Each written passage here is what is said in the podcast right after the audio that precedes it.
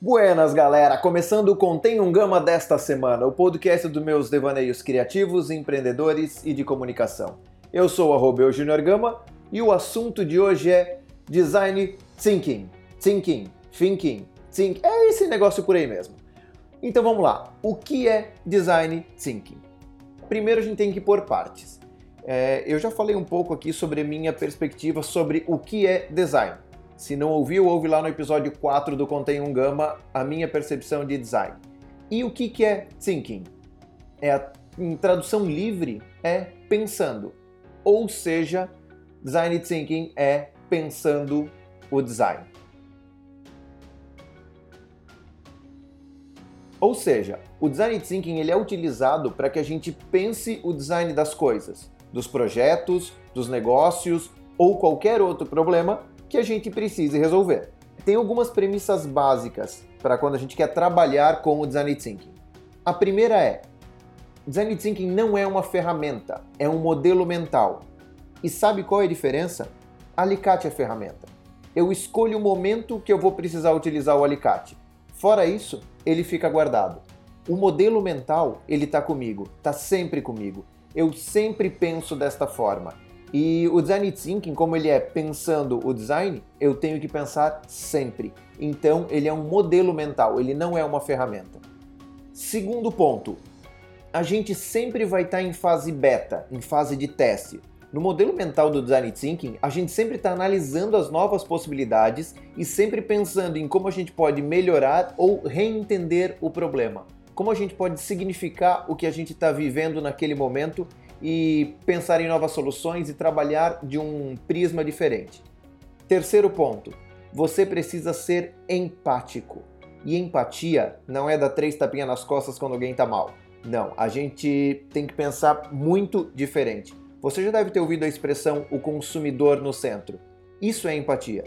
É se colocar no lugar do consumidor, perceber as coisas com as dificuldades deles é, do prisma de visão deles, das origens deles, enfim, da educação, tem que realmente viver a vida desse nosso consumidor. Quarto ponto, o design thinking não é um processo linear. A gente vai falar sobre as etapas dele agora, mas a gente não precisa necessariamente seguir essas etapas. E também podemos passar várias vezes por uma etapa. Alinhado isso, então, bora lá falar um pouco sobre essas etapas do design thinking.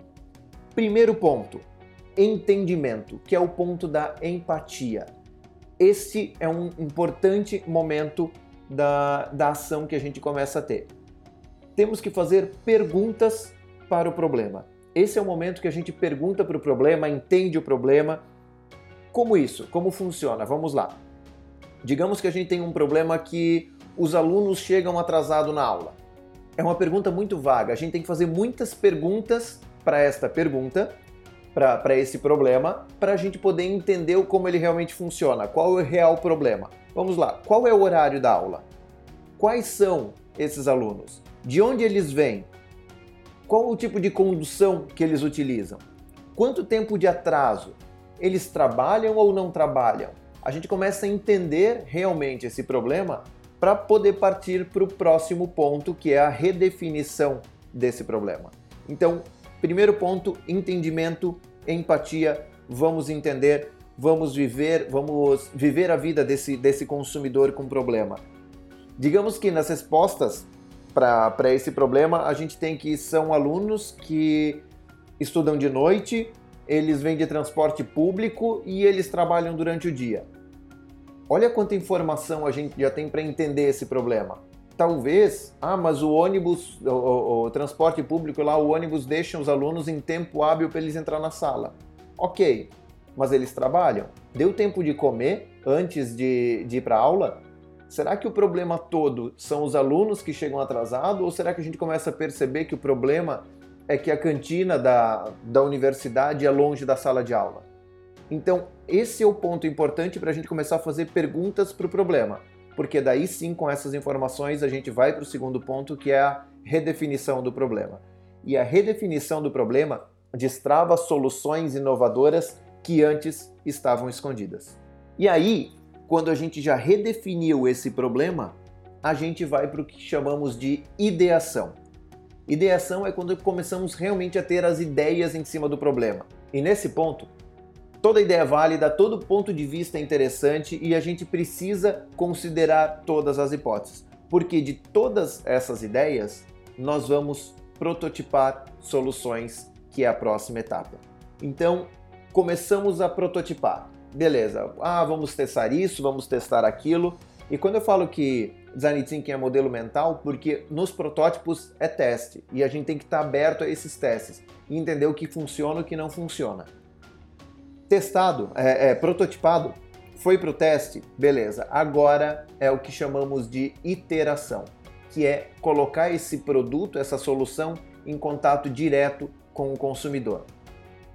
Esse é um ponto que a gente vai ter um caminhão de feedback, vai ter muito feedback desse consumidor.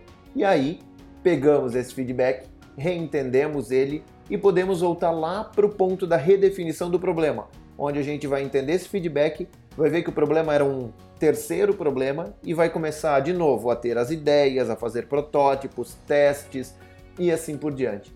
Por isso eu digo, não é linear. Não acontece ponto 1, um, entendimento, ponto 2, redefinição, ponto 3, ideação, ponto 4, protótipo, 5, teste, 6, iteração. Não funciona, é, a gente utiliza cada etapa de acordo com as nossas necessidades. Então a gente vai ter um entendimento, vai redefinir o problema, talvez a gente tenha que voltar para o entendimento, para essa parte da, para esse momento de empatia, e daí também nesse entendimento da empatia a gente entende, tá, pô, os alunos então trabalham e daí eles chegam em cima da hora na aula, como que eu posso resolver isso?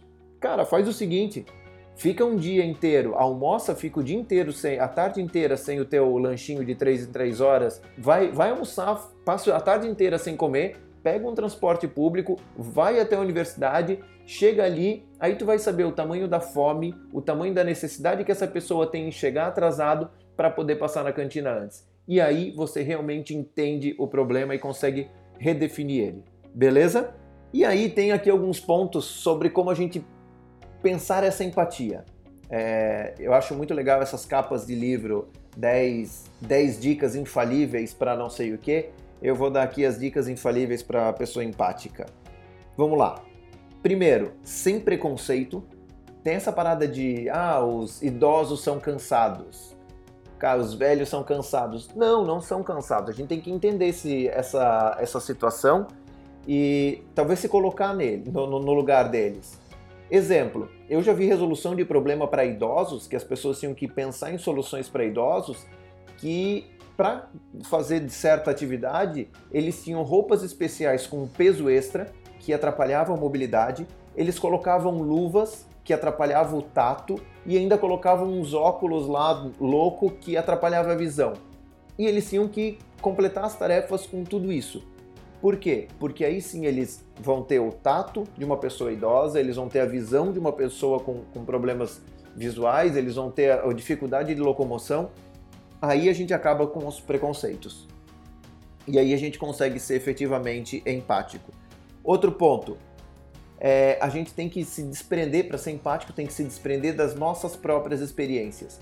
Se você teve uma experiência ruim, talvez nem todo mundo tenha essa experiência ruim. Então entenda como, essa, como a pessoa encarou essa experiência, é, como ela passou por aquele processo. Talvez o mesmo processo para ela foi sensacional e para você não. Então entenda como o consumidor percebe isso. Converse com as pessoas e tenha o que a gente fala que é a escuta ativa, tão importante em várias áreas da, da comunicação e projetos.